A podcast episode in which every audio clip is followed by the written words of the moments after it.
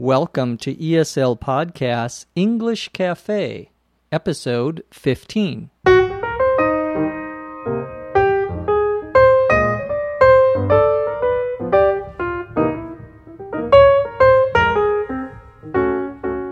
You're listening to English as a Second Language podcast, English Cafe number 15. I'm your host, Dr. Jeff McQuillan, coming to you from the Center for Educational Development in beautiful, sunny Los Angeles, California. On today's cafe, we'll talk a little bit about wasting time when you're working. We'll go over some things that the state of California is famous for. We'll answer some questions about carpet and radio call signs in the United States. And as always, we'll answer some questions. Let's get started.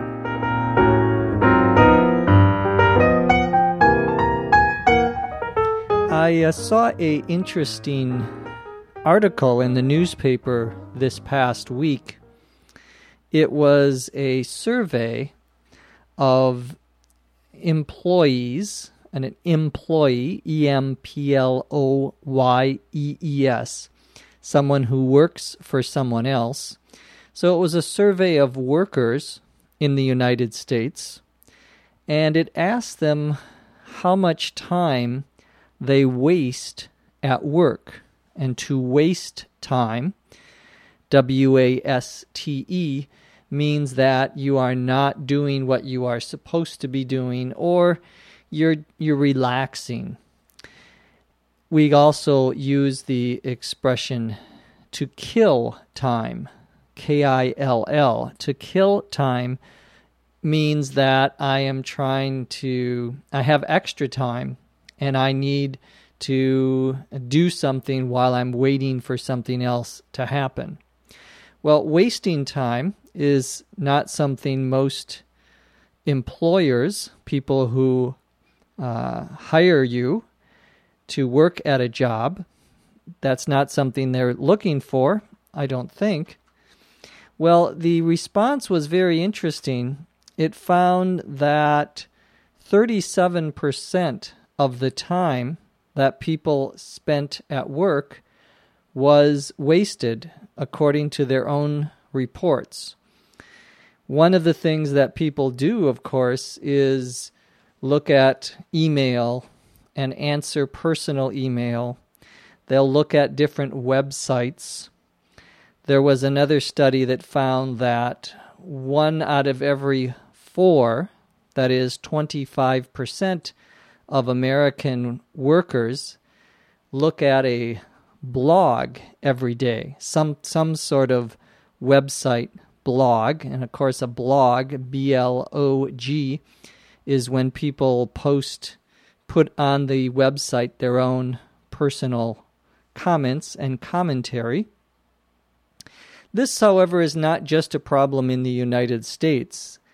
In uh, the article I was reading, said that in a survey of nine different countries, they found that uh, about that same percentage, about one third of the time, people say they are not really working. Maybe they're listening to ESL podcast instead of working. I don't know. Had a question from a listener uh, about the states in the United States, and could I talk about what different states or parts of the United States are famous for? What people in the United States uh, think about other states? Well, that's a good question. I thought I would start with California. Don't worry, I won't do all 50 states today. But I'll start with California. Well, California is famous in the United States and in many parts of the world as being the home of Hollywood. Hollywood is where movies are made here in Los Angeles, but Hollywood is an actual neighborhood in Los Angeles. It's a part of the city of Los Angeles. There isn't a separate city called Hollywood. It's part of the larger city of LA. However, when people talk about Hollywood, really they're talking about the movie industry and the television business, people who make movies and TVs, even if they don't work in that one neighborhood. So, for example, I live about two miles from Sony Studios, which is not located in the neighborhood of Hollywood, but is very famous for being a Hollywood uh, company. California is also famous for its beaches. The most famous beach is probably Venice Beach in Los Angeles.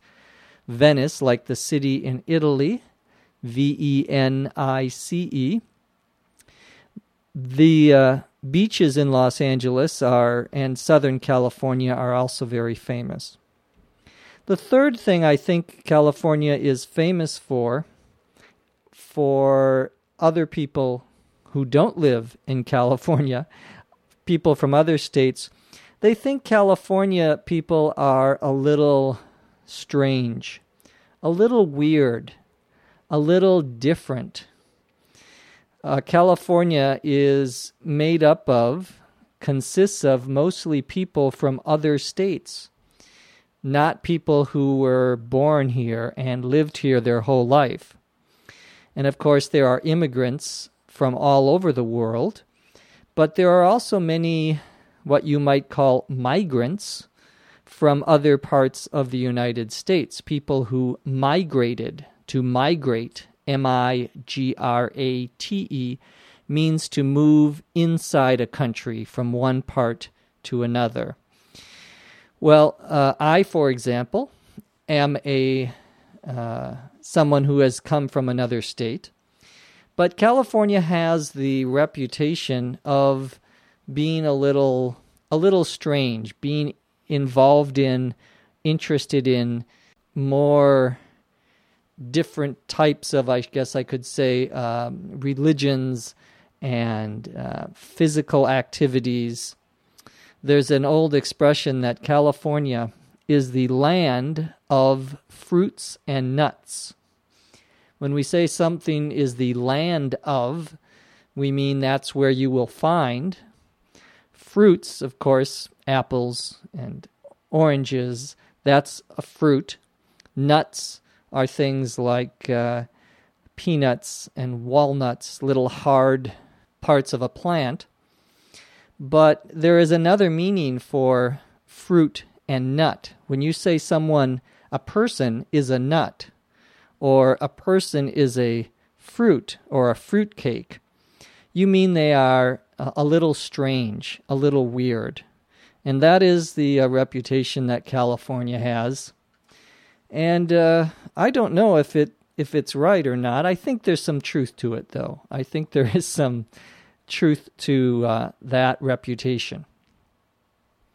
Had a question from Alessandro in Italy. He uh, had spent some time in the United States, and there were a couple of things that he wanted to uh, find out about. One was why carpets were so popular in American houses. A carpet, C A R P E T, is like a big rug, R U G. It's a, something, however, that covers the whole floor. And uh, it is true that I think carpets are very popular in the United States. I I have a carpet in my house. I grew up in a house that had carpeting. For me, I think many Americans think that carpets are more comfortable, maybe a little warmer, especially if you live in a cold place like Minnesota, where I am from originally. But uh, I think also carpets many years ago were expensive. And so uh, only rich people could afford them. But as they become uh, as they became less expensive, as the price went down, people, I think, perhaps associated, thought about, well, if I have a carpet, that means I'm doing pretty well in the world. That that's one possible explanation, though honestly, I don't know uh, if that's true. But I, I I'm I'm going to make a guess, and if you have another answer to that, uh, please uh, email me and let me know what you think. Another question Alessandro had, quick question. He noticed that the television stations in the United States and the radio stations in the United States, uh, as in other every country, have certain call signs. And a call sign, C A L L, sign, S I G N, two words.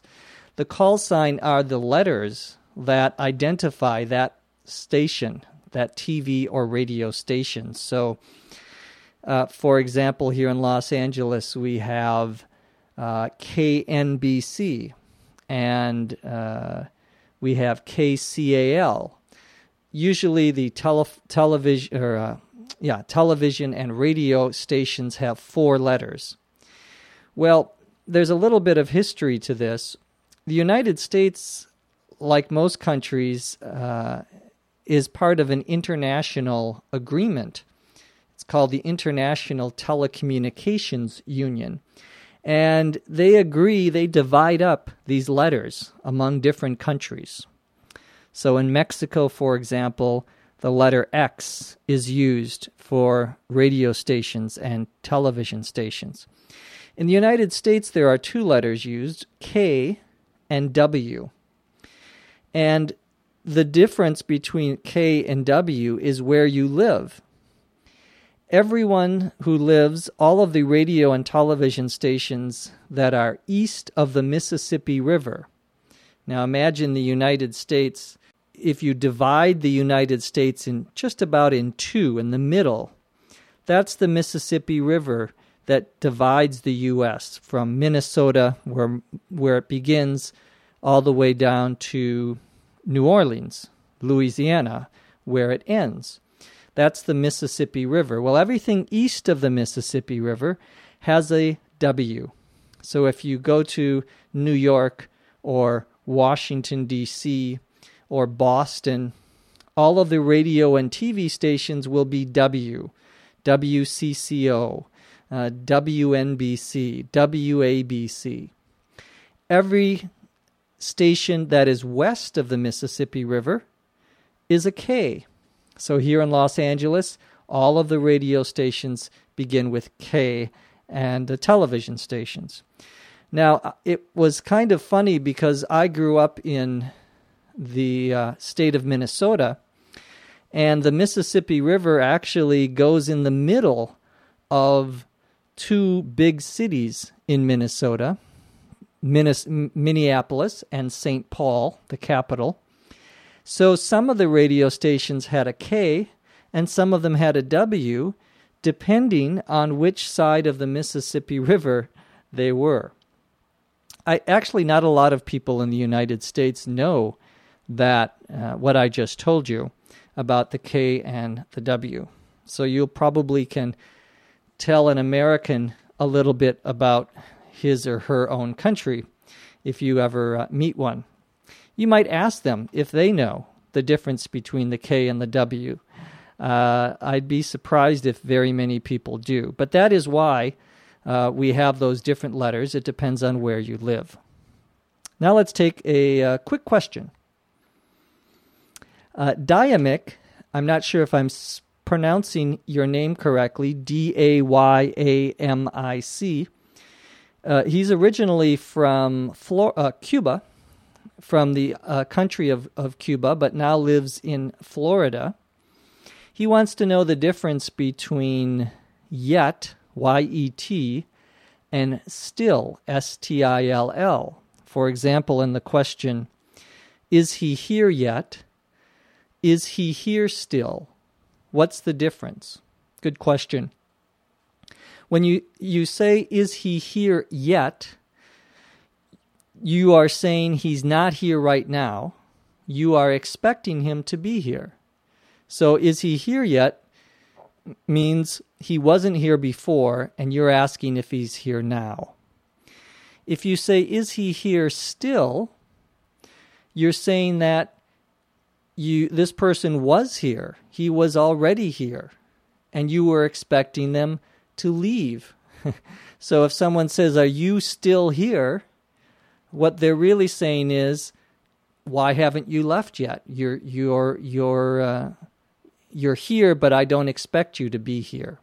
Perhaps I was hoping that you would not be here. So, yet means the person is not there, but you're expecting them, and still means the person is there and you, ex- you are expecting them to leave. So, thank you, uh, Dayamic, for that question. Well, that's all we have time for on today's cafe.